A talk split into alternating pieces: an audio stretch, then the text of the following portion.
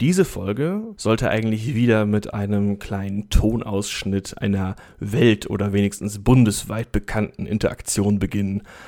Leider ist das Thema dieser Folge die Kunst, sich nicht darzustellen und möglichst viel Abstand zwischen sich und der stattfindenden Interaktion zu bringen. Von bekannten Ereignissen dieser Art gibt es dann erstaunlich wenig Tonaufnahmen. Da wäre zum Beispiel Dr. Deborah Burks, die in einer Pressekonferenz mit US-Präsident Donald Trump saß und zuhören musste, wie er das Initiieren von Bleichmittel als wirksam gegen das Coronavirus darstellte.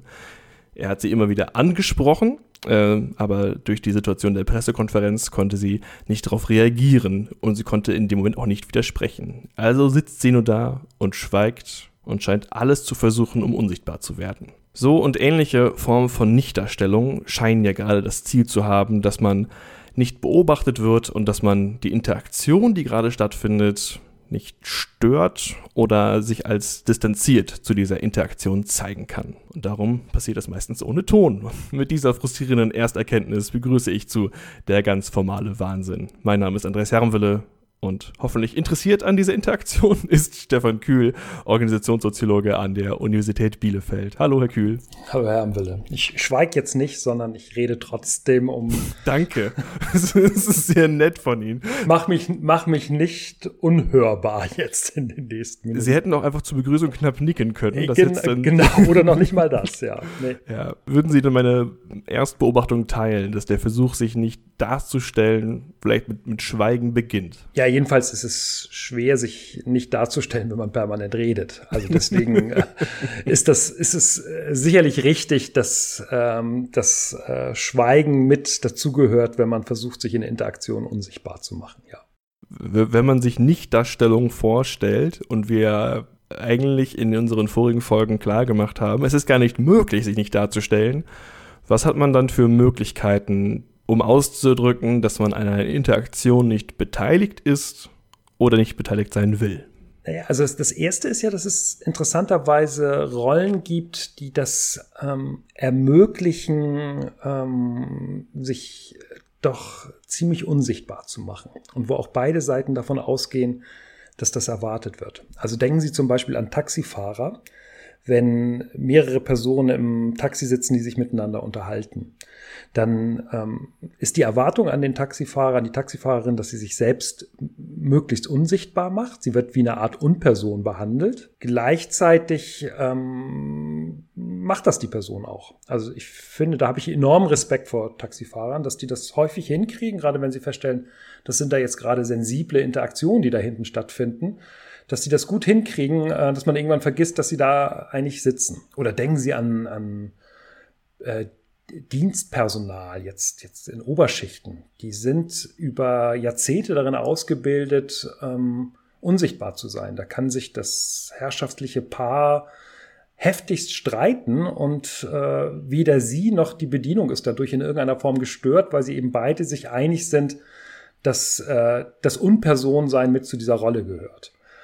Und ähm, das ist die eine Situation. Es gibt bestimmte Rollen, wo es erwartet wird, dass man eben äh, sich nicht darstellt, dass man eigentlich als Person gar nicht existent ist. Dann gibt es eben andere Situationen und die sind dann äh, auch sehr interessant, ist, wo ähm, das ungewollt eine Darstellung ist. Also man versucht sich unsichtbar zu machen und alle Personen fragen sich drumherum, äh, was macht die jetzt eigentlich gerade da in dem Moment, wo sie schweigt oder versucht sich irgendwie hinter ihren Haaren zu verbergen so dass man möglichst nicht gesehen wird. Ähm, und das wird dann wiederum als eine Darstellung äh, gewertet, ähm, und zwar als eine hochproblematische Darstellung. Warum ist sie problematisch? Was macht dieses Problem aus? Ja, also das ähm, Problem ist, dass eben die Interaktion gewisse äh, Verhaltenserwartungen ähm, verlangt. Jede Interaktion geht erstmal davon aus, dass Interaktionspartner, Interaktionspartnerin sich in einer bestimmten Art und Weise verhalten. Und wenn man jetzt bei einer Person erkennt, dass die am liebsten äh, gar nicht in dieser Interaktion anwesend sein möchte, sich dem entzieht, ja, dann ähm, ist das ist es problematisch. Es ist für die Person problematisch, die ähm, versucht, nicht anwesend zu wirken. Es ist problematisch für die Personen, die damit umgehen müssen. Das ist problematisch für die Interaktion. Was mir gerade einfiel als, als weiteres Beispiel, problematisch für die Personen, die damit umgehen müssen, im, im Zuge der Universitätslehre, die jetzt ja zuletzt ähm, virtuell stattgefunden hat, ist quasi ein, eine Möglichkeit, eine sehr effektive Möglichkeit der Interaktion sich zu entziehen für Studierende mit äh, ausgeschalteter Kachel da zu sitzen. Und dann ist die Frage, hat man noch eine Interaktion, wenn nur die Lehrperson da ist und spricht?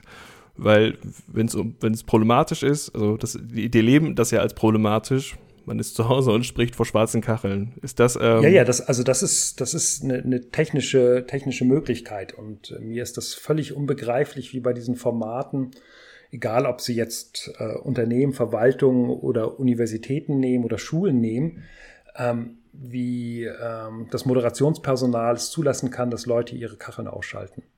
Das ist äh, im Prinzip die sicherste Art und Weise, wie sie jede Form von Interaktion zerstören können. Weil am Ende ein Druck entsteht auf die Personen, die überhaupt dann noch äh, bildlich zu erkennen sind, wo man sich fragt, ja, warum sind die jetzt eigentlich gerade gerade sichtbar? Das heißt, also die, die Interaktionsregel, die daraus folgt, ist eben durch den Zwang zum Einschalten der Kamera dafür zu sorgen, dass ähm, eben es keine Möglichkeit gibt, sich in der Interaktion zur Unperson zu machen. Und man kann das ja erkennen, also egal, ob Sie jetzt Lehrer nehmen, Universitätsdozenten oder Vorgesetzte, wenn die in schwarze Kacheln rein sprechen, dann merkt man irgendwie, die sprechen so, als wenn es eigentlich gar keine Interaktionspartner gibt.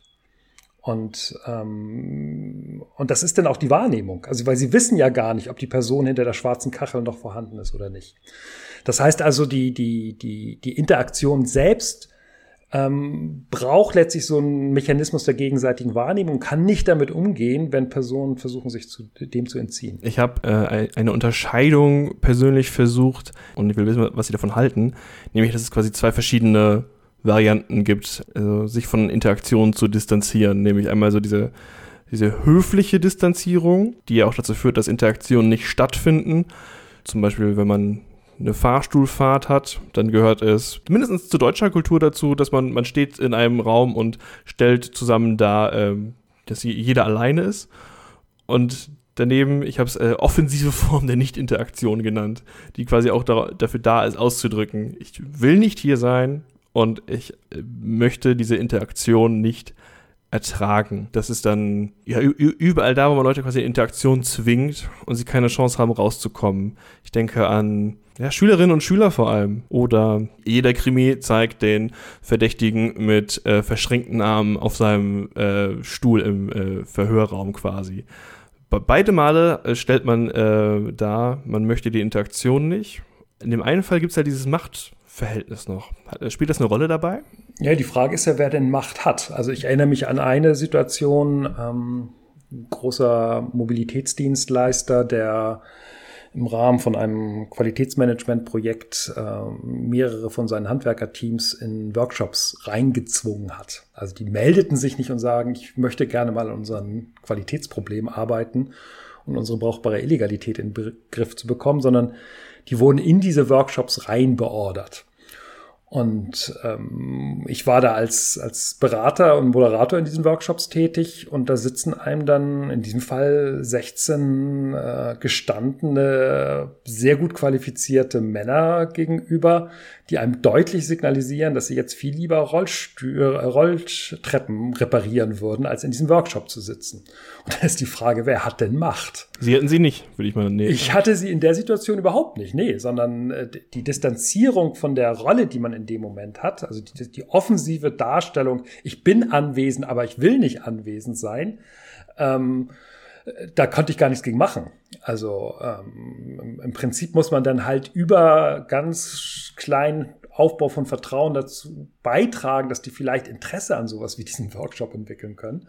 Aber da würde ich nicht davon ausgehen, dass ähm, unbedingt die Person, die diese ähm, Distanzierung darstellen, in einer schwächeren Position sind. Und bei Schülern und Lehrern ist das auch nicht ganz anders. Ähm, weil natürlich kann man Schüler, Schülerinnen dazu zwingen, anwesend zu sein, aber ähm, man kann sie nicht dazu zwingen, sich interessiert zu geben. Man kann sie sanktionieren für Schweigen.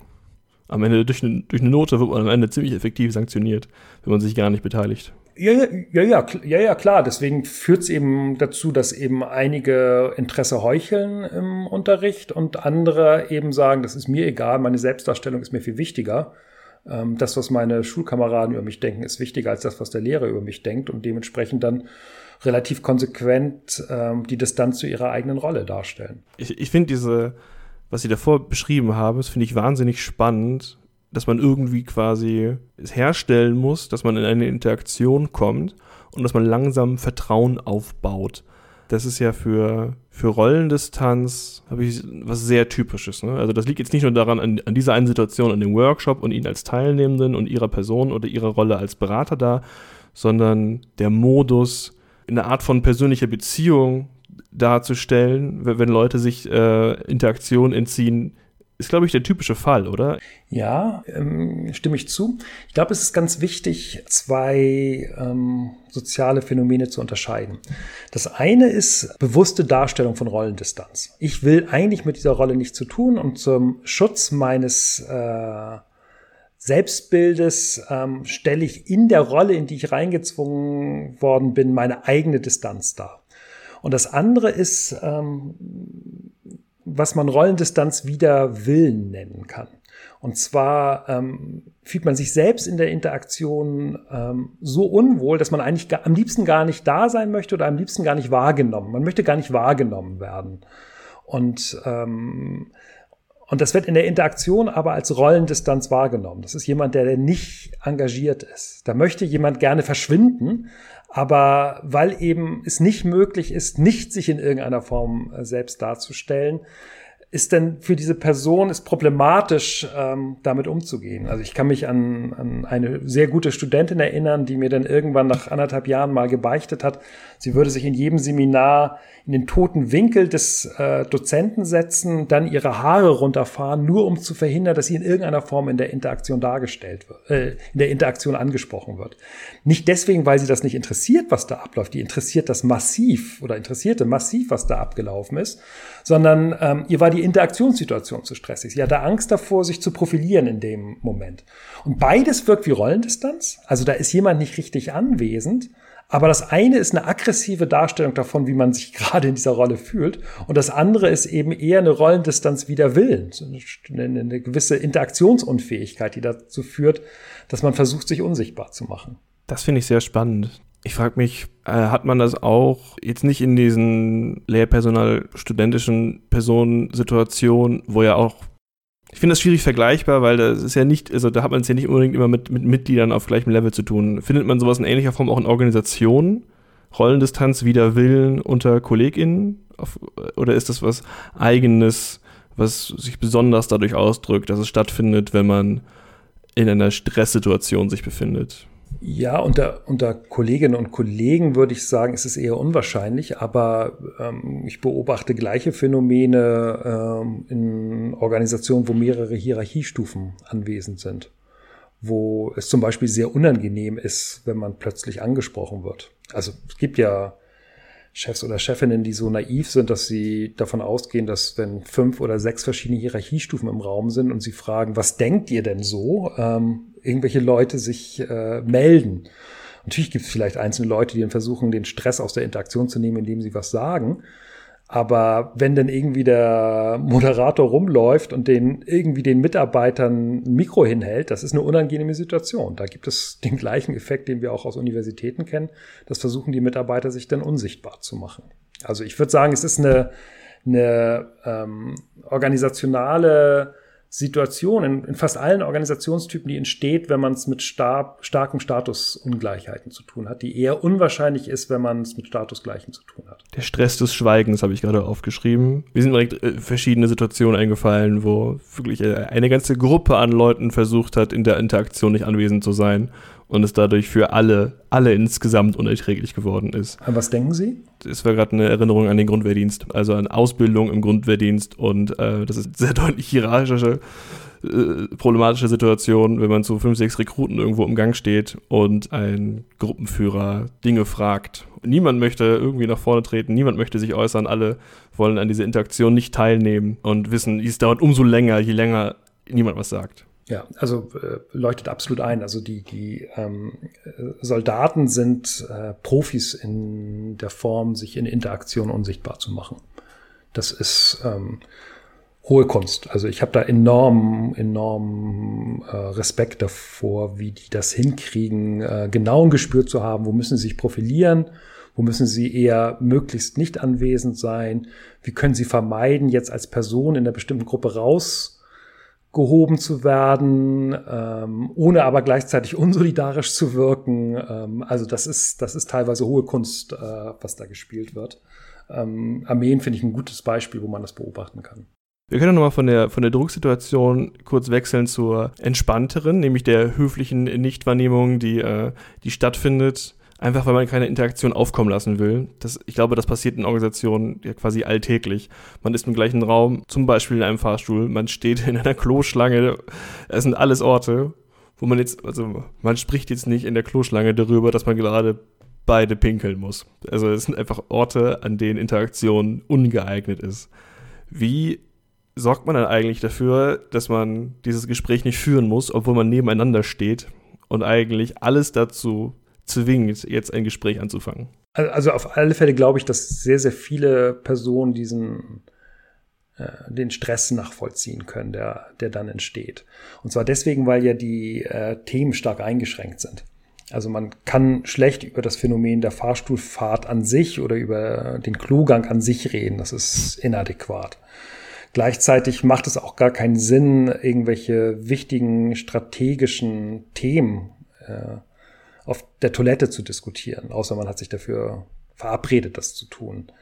Ähm, die Zeiten sind zu kurz, man weiß auch nicht, welche Zuhörer noch mit dabei sind. Also das ist äh, eine extrem anstrengende, eine extrem anstrengende Situation. Und das, was man dann beobachten kann, ist, ähm, sind Entspannungsmechanismen. Also irgendwelche Bemerkungen, häufig witziger Art darüber. Ach, äh, sie schon wieder so und so. Irgendwie der versucht, irgendein Smalltalk-Thema zu finden. Irgendwie ignorant, ignor gegenseitiges Ignorieren, ohne dem anderen zu signalisieren, dass man mit ihm nichts zu tun haben möchte. Und ganz häufig eben auch zum Beispiel ähm, Versuche, diese Situation zu vermeiden. Also in, in, in Unternehmen, Verwaltung kann man beobachten, wie Personen ihre Klogänge so einplanen, dass sie da möglichst niemanden begegnen, mit dem sie in eine Interaktion geraten können. Also lieber eine ganz andere Toilette wählen, als mit jemandem in einen Raum zu kommen, wo sie nicht wissen, wie sie mit dieser Interaktionssituation umgehen müssen. Und dann halt irgendwie, was man, was man eben auch in der Architektur beobachten kann, dass man gerade Hierarchie hohe versucht, vor diesen Situationen zu retten, indem die dann halt eigene Toiletten bekommen. Also äh, man, man möchte sie aus der Stresssituation rausbringen, mit Status niedrigeren in einem Raum zu sein, wo beide Seiten nicht wissen, wie man miteinander reden kann. Ansonsten könnte man ja gar nicht erklären, weswegen man in Vorstandsetagen Einzeltoiletten für, für einzelne Mitglieder einbaut. Es geht genau darum, an der Stelle eine Interaktionsentspannung herzuführen. Ich kann nachvollziehen, man versucht es bereits im Vorhinein zu lösen, indem quasi schon die schon die Interaktion selbst vermieden wird, ähm, wenn man dann drin ist. Also wir gehen mal weg von der Toilette, sondern wir, ich finde, Aufzüge sind noch interessant oder ja, an, andere Orte des Wartens. Warteschlangen in Kantinen oder in Mensa oder so ist eine andere Situation, ja. Dann sind die, die Mechanismen, die quasi zur Nicht-Kontaktaufnahme zur Verfügung stehen, ja ein bisschen, bisschen verrückt manchmal. Ich, ich, ich bin selbst erstaunt davon, wenn ich jetzt gerade zurückdenke, wie effektiv man tatsächlich vermeiden kann, einander anzugucken. Beide wissen voneinander, man, man, man steht in der gleichen Schlange und man ignoriert einander effektiv, indem man sich nie anschaut. Was mich dann wieder wundert, ist dieses, warum das so nötig scheint. Man könnte sich auch einfach kurz angucken, nicken und akzeptieren, dass man gerade nichts miteinander zu tun hat. Ja, das ist ja auch eine Variante. Also ich würde sagen, das ist ja, ähm, es hängt von der Situation auch, von der, der Kenntnis der Person miteinander ab. In, in, bestimmten Situationen ist es adäquat, sich kurz zuzunicken und sich darüber zu verständigen, dass man sich in dieser Interaktion jetzt nicht unterhalten kann, aber sich zur Kenntnis genommen hat. In anderen Situationen versucht man, ähm, den anderen möglichst nicht wahrzunehmen, um damit eben der Interaktion auszuweichen. Und in wiederum anderen Situationen kann es eben auch sein, dass ähm, man entspannt Smalltalk äh, machen kann. Also es ist ja auch nicht völlig ausgeschlossen, dass äh, wenn man zum Beispiel mit einer Kollegin äh, sich gemeinsam in eine Schlange stellt, dass man sich dann in der Schlange miteinander unterhalten kann. Also da ist die Kollegin letztlich der Schutzraum, der äh, einen davon befreit, jetzt in andere Interaktionssituationen reinzugeraten. Also von daher würde ich erstmal sagen, es gibt äh, immer situationsabhängig unterschiedliche Kniffe, mit denen man sich äh, aus dieser unangenehmen Situation rausretten kann. Wenn wir jetzt auf die Rolle dessen in Organisationen schauen, ist es eine Aufgabe von einer Organisationsstruktur dafür zu sorgen, dass, dass die Mitglieder die äh, Gelegenheit für Nicht-Interaktion haben? Oder überlässt man das der Eigenlogik von Interaktion, dass die Leute schon klarkommen? Ja, also das sind Stresssituationen, aber ich glaube, es ist eher unwahrscheinlich, dass die Leute aufgrund dieser kleinen Mikrointeraktion nachher kündigen. Also dass der Stress so groß ist, dass die Leute es nicht mehr aushalten.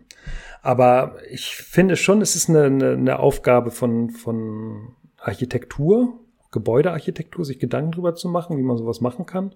Und das muss dann eben nicht unbedingt der Fahrstuhl nur für den Vorstand sein, um ihn von den Interaktionssituationen rauszunehmen. Da gibt es vermutlich geschicktere Varianten, mit denen man auf der Architekturebene das bearbeiten kann.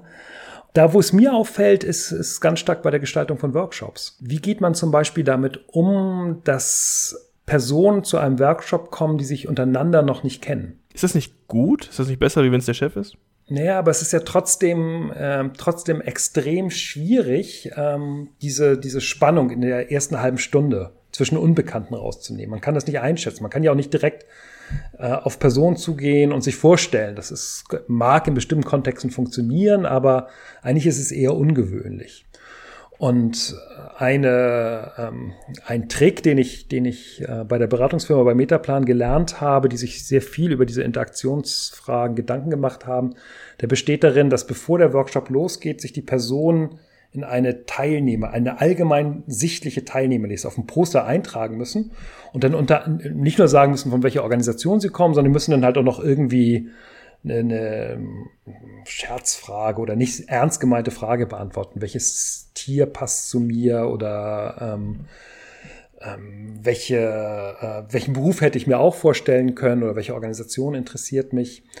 Und ähm, mir passiert es dann, wenn ich damit arbeite, um bei Unbekannten erstmal so eine Spannung rauszunehmen, bevor es dann losgeht, ähm, dass die Leute mich dann fragen, ja, ähm, was machst du denn mit dieser Information, welcher Beruf auch zu mir gepasst hätte?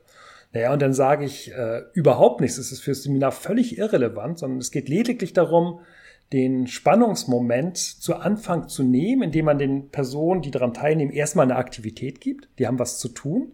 Und auf der anderen Seite bietet es eben den äh, Anschluss für eine Kommunikation unter Unbekannten, dass man fragt, ach, sie kommen daher und ach, das ist ihre Organisation.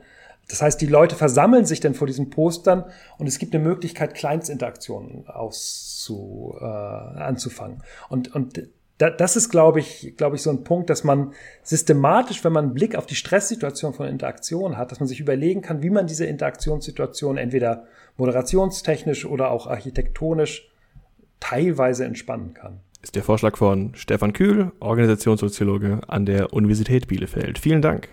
Ich bedanke mich auch. Zu den einzelnen theoretischen Konzepten, die wir in den letzten Folgen schon erwähnt haben, findet ihr übrigens jetzt auch äh, Literaturhinweise in unseren Show Notes. Falls euch also ein Thema tiefer interessiert, könnt ihr euch da weitere Infos holen. Mein Name ist Andreas Hermwille. Ich danke euch sehr fürs Zuhören. Tschüss, bis dann.